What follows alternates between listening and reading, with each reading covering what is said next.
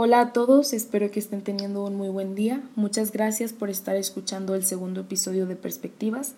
Si aún escuchan el primer episodio, les recuerdo que pueden encontrar el podcast en todas las plataformas digitales como Spotify, Apple Podcast, entre otras. En el episodio pasado tocamos un tema muy interesante, hablamos sobre el dolor y por qué es necesario experimentarlo en nuestras vidas, así que si no lo has escuchado aún, te invito a que lo hagas y que lo compartas si te gustó o si te aportó algo. Y bueno, ahora sí estoy muy emocionada de estar continuando con este proyecto, de estar grabando este segundo episodio y déjenme contarles que el podcast llevo planeándolo ya desde hace algunos meses y tengo por ahí una lista de temas sobre los cuales quería hablar cuando iniciara con él. Unos días después de que subí el episodio número uno, chequé esa lista para ver qué tema podía sacar para el siguiente. Y tenía algunas ideas de lo que quería grabar, pero días después pasó algo que reestructuró completamente mis planes y les voy a platicar el porqué de este episodio.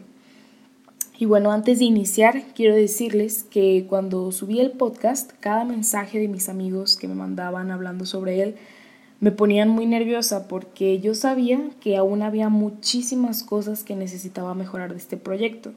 Pero en muchas ocasiones el hecho de que otras personas también sepan identificar esas debilidades o errores en nosotros mismos o nuestros proyectos y que nos las hagan saber es más fuerte o más difícil para nosotros. Todos los mensajes que recibía obviamente eran positivos, felicitándome por animarme, motivándome para seguir y mejorar. Pero un domingo, ya por la noche, recibí el mensaje de un amigo que admiro mucho y cuando lo abro lo primero que veo es un screenshot donde se ve que él estaba reproduciendo mi podcast. Y en ese momento me puse demasiado nerviosa, les prometo que ni siquiera quería ver el teléfono porque no quería enfrentarme a la opinión de alguien a quien yo admiraba acerca de algo que yo estaba haciendo, porque sabía que, que tenía muchos errores, que había cometido errores al grabar, que aún había muchos aspectos que pulir y mejorar.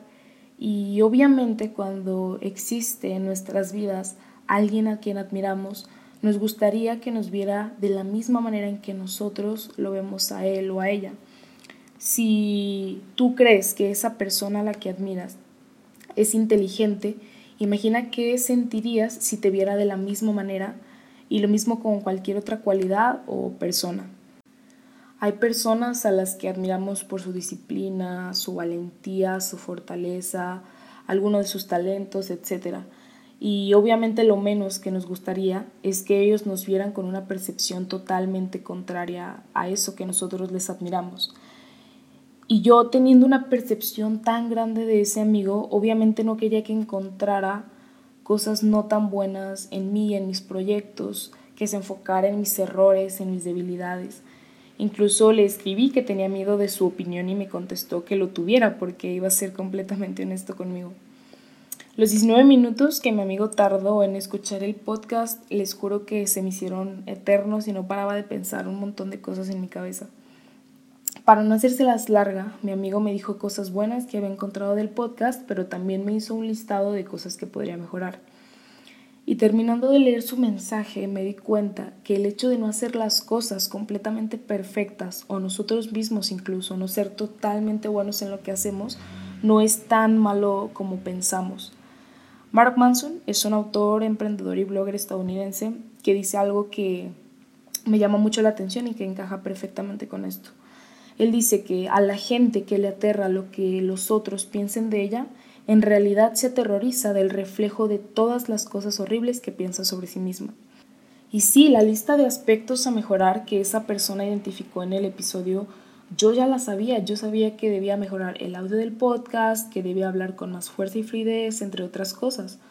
Pero al leer la lista de cosas buenas que tenía el episodio, Dije, en realidad tengo todo para corregir mis flaquezas, tienen más peso mis fortalezas que mis debilidades, porque mis fortalezas, por el tipo de persona que soy, sé que no se van a ir, ahí están, existen y me forman a mí como persona. Si en algún momento llego a perder el camino, tal vez las descuide, pero soy fiel a mí misma y por consiguiente voy a regresar a ellas porque yo soy mis fortalezas.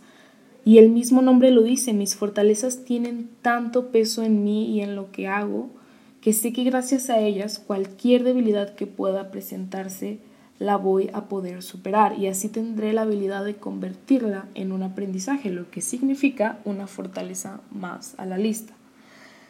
Cuando sentí el miedo y los nervios al recibir ese mensaje del que les cuento, detuve todo por un momento y comencé a cuestionarme por qué estaba sintiendo eso, que por cierto es un ejercicio que en lo personal me ha ayudado mucho a descubrir y aprender muchas cosas de mí misma y se los recomiendo. Y me di cuenta que desde que soy muy pequeña siempre he buscado la perfección como persona y en todo lo que hago, en cualquier área que me desenvuelvo. No sé si a ustedes les pase, pero por ejemplo siempre trato de ser la mejor o estar entre las mejores en cualquier cosa que haga. Y claro, mucho de ello obviamente es convicción propia, pero me di cuenta que también era por cuidar una imagen y una percepción que quería que los demás tuvieran sobre mí. A veces había materias, por ejemplo en la escuela, que realmente no me gustaban y batallaba muchísimo para estudiarlas. Y cuando sentía que ya no podía dar más, pensaba como, no, ese profe piensa que soy muy inteligente, entonces no puedo demostrarle lo contrario y comenzaba a esforzarme aún más. Y así con todas las cosas. Nunca decía no para que la gente no pensara que era mala onda, que no era amable, etc. Y no está mal porque, por ejemplo, esas ganas de que la gente me viera como yo anhelaba ser me impulsaban a lograr mis objetivos, pero no lo estaba haciendo por las razones correctas. La razón de nuestro miedo tiene que provenir de nosotros mismos, de sernos fieles, de no lograr lo que nuestro corazón nos pide, de no perseguir nuestros sueños, no de lo que los demás puedan pensar o decir de nosotros. Porque al final somos seres humanos llenos de errores y qué padre porque fracasar nos ayuda a aprender y si aprendemos crecemos. Pero tenemos que darnos cuenta que nunca nos vamos a librar de los errores, de las caídas, de los fracasos, ni tú ni la persona que más admiras. Esa cualidad nos hace ser seres humanos y todos la compartimos. De hecho, eso es lo que te une a ti de tu más grande ídolo, de las personas que admiras, que tú y él cometen errores. Entonces, si nunca podremos alcanzar la perfección, la idea de perfección que puedan tener otros sobre nosotros tampoco va a ser eterna. Cuando nos esforzamos por mantenernos perfectos todo el tiempo, nos negamos a la existencia de problemas en nuestra vida. Y cuando nos negamos a la existencia de problemas, nos robamos la oportunidad de resolverlos y de gracias a, eso poder generar felicidad, conocimiento y aprendizaje. Sí hay que cuidar lo que decimos, lo que hacemos, pero que la razón de que lo hagamos seamos nosotros mismos, no la idea que otros puedan tener sobre lo que somos. Que esa manera de que los demás nos perciban no nos dé miedo y pueda llegar hasta manipular nuestras decisiones, lo que hacemos y dejemos de hacer, cómo actuamos, etc. Y aún así créanme que las personas no le dedicamos todo nuestro tiempo a pensar en las debilidades y errores de quienes nos rodean. De hecho, una vez estaba recibiendo una asesoría de un chavo que también admiro mucho y estábamos hablando sobre propósito de vida. Mientras le estaba contando de los sueños que tenía, me preguntó por qué todos los proyectos que le estaba platicando que quería realizar aún no los hacía y le respondí que por miedo a lo que pudieran decir los demás. Y él me dijo que era completamente normal y que incluso hasta cierto punto era egoísta pensar que la gente pasaría sus días pensando en lo que nosotros estuviéramos haciendo. Y es muy cierto, piensa en la última vez que criticaste a alguien. ¿Cuántos minutos perdiste en hacerlo? Las opiniones de los demás son tanto momentáneas como cambiantes y no tenemos el control sobre ellas y en realidad no necesitamos tenerlo. Tenemos que hacer las cosas por la única persona a la que no debes fallarle y de la cual tienes el completo control, tú mismo. Que tu miedo sea un impulso, no algo que te detenga por completo, porque en realidad siempre hemos tenido miedo. Quizás algunos lo experimentan más que otros o se les nota más que otros, pero al menos una vez en nuestra vida hemos experimentado ese sentimiento dentro de nosotros cuando iniciamos algo nuevo, cuando hacemos un cambio en nuestras vidas. Existe algo dentro de los seres humanos que nos pausa o nos detiene de hacer lo que nuestro corazón nos pide. Y ese sentimiento es el único factor que divide a los grandes, los que siempre van a ser recordados, de aquellos quienes se encontrarán después de tiempo bajo la tierra con las únicas personas que los iban a conservar vivos en sus mentes. Existe una línea entre las personas que logran lo que se proponen y las que no cumplen sus sueños. Esa línea es la lucha contra sus miedos, su miedo a la crítica, a fracasar, a perder, a equivocarse, a ser rechazado. Imaginen cuántas grandes ideas, ideas que pueden revolucionar al mundo, causar un impacto positivo en la sociedad o cambiar la vida de las personas, vivirán siempre dentro de la cabeza de alguien por el miedo a lo que los demás digan o a que no funcione. Cuántas palabras que pudieron haber cambiado el mundo se quedaron en la punta de millones de lenguas por miedo a que fueran juzgadas. El fracaso es una construcción. La gente tiene un concepto de lo que para ellos representa el fracaso, pero no para todos es lo mismo. Nuestro miedo a la opinión de los demás proviene de fracasar cuando otros no lo están haciendo. Las mejores historias de superación, de aprendizaje, de crecimiento surgieron cuando una persona se enfrentó a sus miedos, cuando se enfrentó a la opinión de los demás y los hizo a un lado porque estorbaban su camino en la búsqueda de un yo más completo, más feliz, más fuerte, más humano. El miedo no es más que un trabajo interno que creamos en base a lo que percibimos. El miedo vive en nuestro interior y no afuera.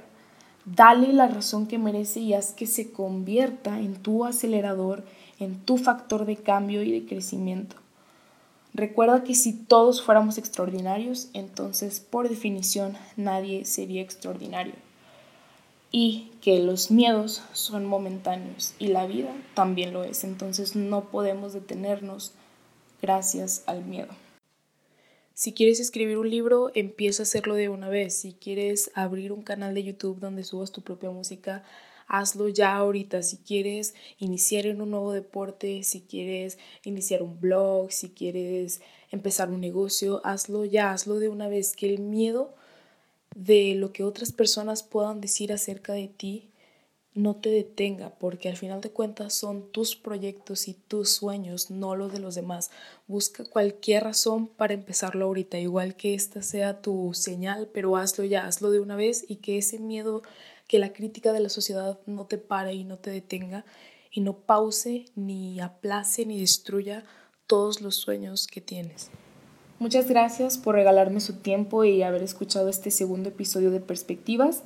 De todo corazón espero que les haya gustado mucho, que les haya servido y que haya mejorado al anterior. Pueden encontrarme en Instagram como Carla Alba-bajo. Ahí pueden encontrar contenido donde busco aportar y también estoy abierta a escucharlos en cualquier opinión, comentario que tengan, algo que quieran platicarme.